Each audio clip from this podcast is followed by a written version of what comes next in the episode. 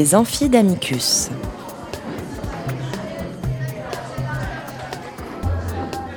Chaque semaine, Amicus Radio invite des professeurs de droit, des chercheurs et des professionnels à venir faire cours dans leur spécialité. L'occasion pour un fin spécialiste de relever le défi de traiter en cinq épisodes d'une question juridique essentielle. Aujourd'hui, Frédéric Géa, professeur à la faculté de droit de Nancy, nous parle de droit du travail et écologie. Épisode 3 Travail et écologie quand les lignes bougent. Chères auditrices, chers auditeurs, la question du travail à proprement parler a longtemps été maintenue dans l'ombre par la pensée écologique. Ce sujet ne peut qu'apparaître ancillaire dans la perspective de l'écologie scientifique pour des raisons que l'on comprend bien, mais le constat vaut également pour la pensée écologique et en particulier pour l'écologie politique, ce qui est plus surprenant.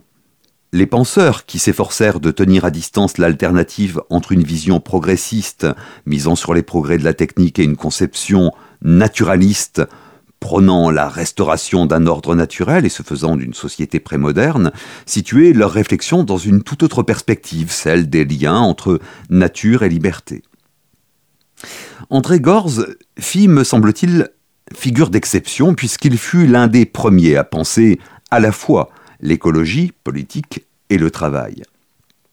Son itinéraire intellectuel n'y est pas étranger, lui qui théorisa dans les années 1960 le socialisme autogestionnaire avant de devenir l'une des principales figures, et pas seulement en France, de l'écologie politique, tout en continuant à explorer l'historicité de la notion de travail et ses transformations jusqu'à envisager la fin de la tyrannie qu'exercent les rapports de marchandises sur le travail au sens anthropologique, je cite. Convaincu des dégâts tant humains qu'écologiques qu'engendrerait le développement du capitalisme, André Gorz en appelait à une réappropriation et une défense par les acteurs eux-mêmes de leur vie. Le problème qui se pose à l'écologie politique, écrivait-il, est celui des modalités pratiques qui permettent la prise en compte des exigences de l'écosystème par le jugement propre d'individus autonomes, poursuivant leur propre fin au sein de leur monde vécu à la logique de la croissance destructive d'un capitalisme dont la domination tient au pouvoir qu'il est parvenu à exercer sur la production et la consommation, en les déconnectant de toute référence aux besoins, il entendit, André Gorz, opposer celle de la décroissance productive. Aussi invitait-il à changer de paradigme, d'utopie, selon ses mots, par rapport à un modèle dont les promesses de liberté et d'émancipation paraissaient ruinées il s'attacha à définir les conditions de possibilité d'une société valorisant les activités socialement utiles, de manière à redonner sa juste place au travail et de restaurer une finalité d'émancipation tant individuelle que collective. Cette aspiration, selon lui, impliquait de libérer le temps, faute de trouver dans le travail son plein épanouissement et de pouvoir s'identifier à son travail. Voilà ce qu'il disait en septembre 1990. Nous sommes dans une mutation culturelle fondamentale. Si je mets tant l'accent sur le recul par rapport au travail, la distanciation par rapport au travail, c'est qu'il est déjà en train de s'installer. Dans toutes les enquêtes que l'on a faites, y compris en Belgique, aux Pays-Bas, en Allemagne, en Italie, en Grande-Bretagne, il en ressort toujours que les gens, particulièrement ceux qui ont moins de 40 ans, ne veulent plus s'identifier à leur travail. Ils ne veulent plus, c'est pour ça d'ailleurs qu'il y a une offensive aujourd'hui patronale, idéologique, même syndicale, qui redemande cette identification et n'existe plus. Euh, chez tous les 30 ans et moins, enfin à 80%, la réponse est toujours nous, on n'est pas prêt de sacrifier notre vie pour le boulot et pour la profession. Je, peux le certifier. Hein? On n'est plus prêt à faire ça. Ce que nous demandons à notre travail, c'est premièrement d'être intéressant, de permettre une implication et d'être socialement utile et d'avoir un sens. Si ça n'a pas de sens, que c'est pas socialement utile et que c'est pas intéressant, alors c'est un gagne-pain. Et on veut pouvoir en changer aussi souvent que possible pour ne pas devenir idiot. Hein? Ça, c'est l'attitude des travailleurs relativement jeunes vis-à-vis de leur profession et de leur travail. pouvoir apprendre tout le temps, pouvoir changer de boulot parce que c'est pas si intéressant que ça, ou alors trouver vraiment le, le travail qui est une mission, qui est un investissement personnel, qui est une œuvre personnelle. C'était il y a plus de 30 ans. La vision qu'exprimait André Gorz présentait, reconnaissons-le, un caractère à mains égards prémonitoire par rapport aux questionnements auxquels nous sommes aujourd'hui confrontés, que l'on y souscrive ou non, et qui traversent les réflexions actuelles sur le travail, en particulier sur le rapport au travail. Au-delà de cette résonance, ce qui apparaît frappant, c'est que le penseur français analysait en termes comparables les premières luttes écologiques et l'aspiration des travailleurs. Dans les deux cas, il s'agissait selon lui d'une attitude de réappropriation, en se libérant par là même d'impératifs de production, d'accumulation, de compétition généralisée, et avec le même mot d'ordre, autolimitation. C'est sans doute de sobriété ou de limitarisme que l'on parlerait aujourd'hui. Quoi qu'il en soit, l'écologie dévoilait déjà à cet égard son potentiel subversif. Pour quelle raison Cornelius Castoriadis l'exprima avec force, lui aussi, au début des années 1990. Parce que l'écologie met en question l'imaginaire capitaliste qui domine la planète, qu'elle en récuse le motif central selon lequel notre destin est d'augmenter sans cesse la production et la consommation, et qu'elle montre l'impact catastrophique de la logique capitaliste sur l'environnement naturel et sur la vie des êtres humains. C'est dire qu'elle porte en elle le renversement de ce que nous avons présenté comme l'imaginaire constitutif du droit du travail. Le propos de Castoriadis rejoignait celui de Gorz, y compris lorsqu'il affirmait L'écologie n'est pas l'amour de la nature, c'est la nécessité de l'autolimitation de l'être humain relativement à la planète sur laquelle, par hasard, il existe et qu'il est en train de détruire. La question du travail affleurait alors dans la pensée écologique, même si l'interaction restait incidente, voire latérale. Longtemps, les questions relatives au travail et à l'écologie se sont, il faut bien le reconnaître, tenues dans une relative indifférence réciproque, à la faveur de ce que l'on a pu désigner comme une disjonction des problématiques. Mais depuis quelque temps, les lignes bougent, y compris en France. Les rapports entre Travail et écologie sont désormais saisis par des sociologues attentifs aux alliances qui ont pu se constituer ici ou là entre lutte du monde du travail et celle en faveur de l'environnement, à l'intégration par les syndicats des enjeux environnementaux ou plus largement aux prises de conscience s'opérant au sein du salariat.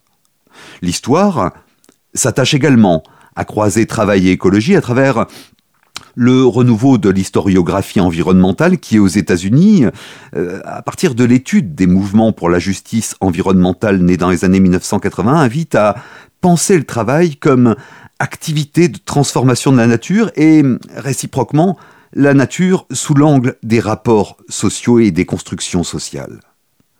La philosophie n'est pas en reste. En témoigne par exemple l'essai Terre brisée dans lequel Amaena Genyo avance que la technique devient un poison sous l'emprise de ses démesures, celle de l'homo laborans et de l'homo faber, inspirée de la double illusion de soumettre l'environnement au rythme de l'humain et de considérer l'environnement comme une œuvre humaine. Et l'on pourrait également parler de la géographie environnementale, de la théorie politique verte ainsi que de l'écologie économique. Seulement, dans la littérature française, ces réflexions restent pour l'essentiel disciplinairement situées en ce qu'elles se développent de manière segmentée. Il demeure balbutiante l'approche interdisciplinaire qui se déploie dans la littérature anglo-saxonne et notamment en Amérique du Nord à travers le champ des études environnementales dues ou sur le travail, Environmental Labor Studies, et dont l'important ouvrage collectif publié en 2021 aux éditions Palgrave Macmillan, sous la coordination de Nora Retzel, Dimitris Stevis et David Huzel, montre à la fois la pertinence et la fécondité. Se joue là quelque chose comme une grammaire. En saisissant dans leur dynamique les relations entre travail et nature, voire entre travail, nature et société, notamment au regard des luttes environnementales des salariés et de celles liées au travail informel, voire au travail de subsistance, Ces études mettent en exergue les recompositions qui affectent le rôle des syndicats au détour de convergence, au contraire de divergence avec des associations, des ONG ainsi que des peuples indigènes.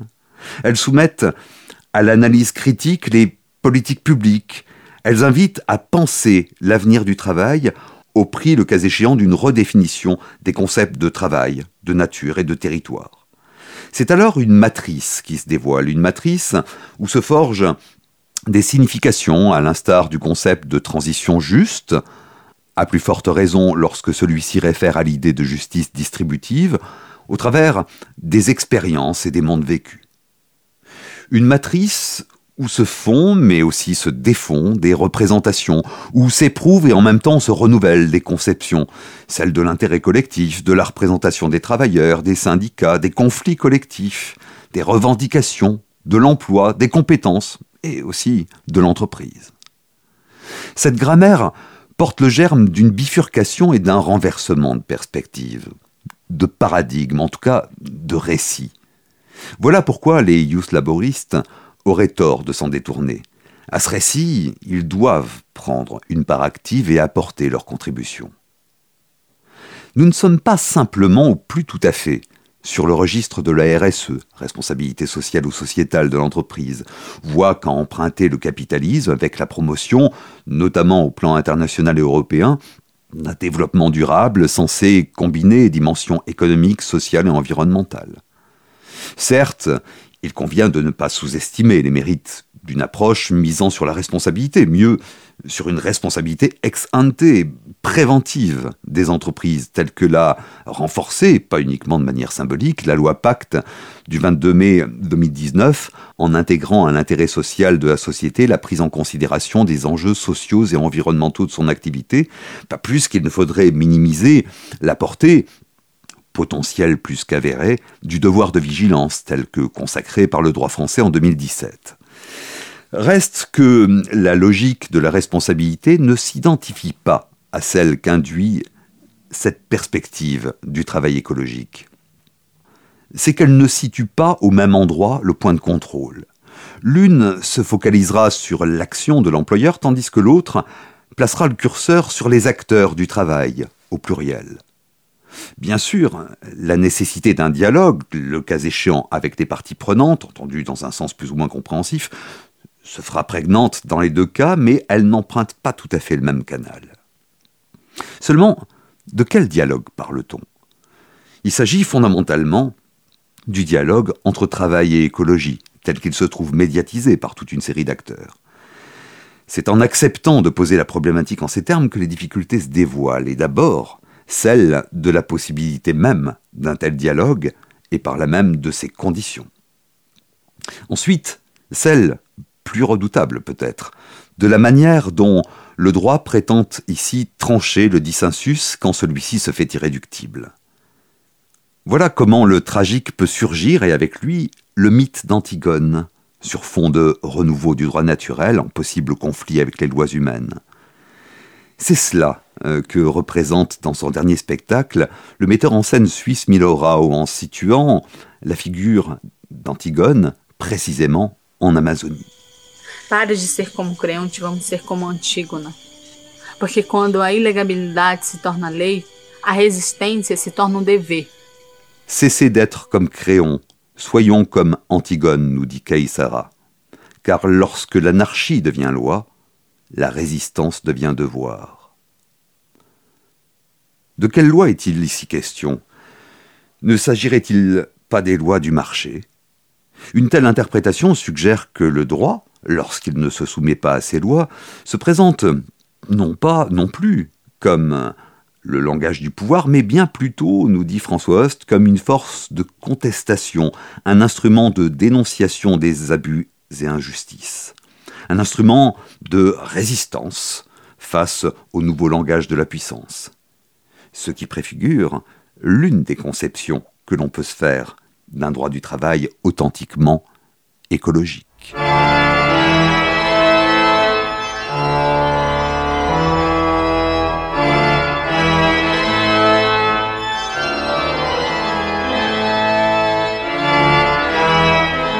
Merci, cher auditrices, chers auditeurs, de votre attention. Nous parlerons donc, lors du prochain épisode, des prémices d'un droit du travail écologique. Bonne journée à toutes et tous.